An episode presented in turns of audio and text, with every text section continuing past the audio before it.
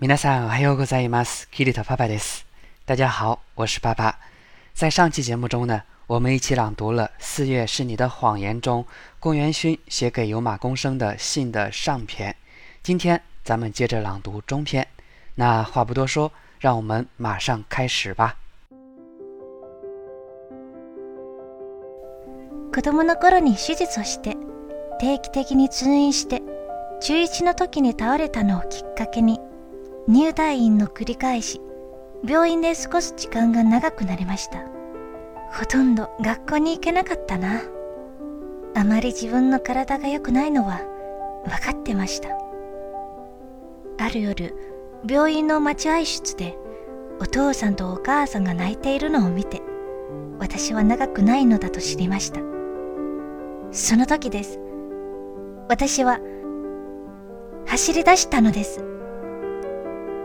後悔を天国に持ち込まないため好き勝手やったりしました。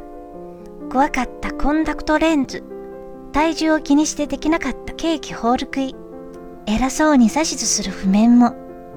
私らしく弾いてあげた。そして一つだけ嘘をつきました。宮園香織が渡り良太君を好き。という嘘をつきました。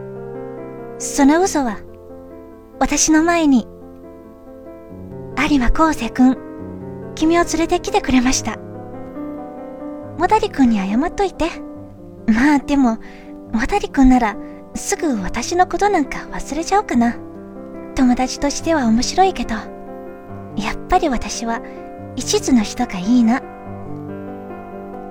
あと椿ちゃんにも謝っといてください私は通り過ぎていなくなる人間変な過言を残したくなかったので椿ちゃんにはお願いできませんでした。というか有馬くんを紹介してなんてストレートに頼んでも椿ちゃんはいい返事をくれなかったと思うな。だって椿ちゃんは君のこと大好きだったから。みんなとっくに知ってるんだから。知らなかったのは君と。椿ちゃんだけ。今日の朗読はこれでおしまいです。ご清聴ありがとうございました。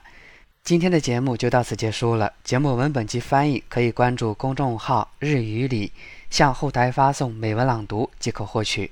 如果你想跟我聊一聊或者学习日语，也可以后台发送好友与我取得联络。今天的朗读者是我的学生野喵，如果你想跟他读的一样好，可以考虑报名我的课程。咱们下期节目再见吧，我爱你们。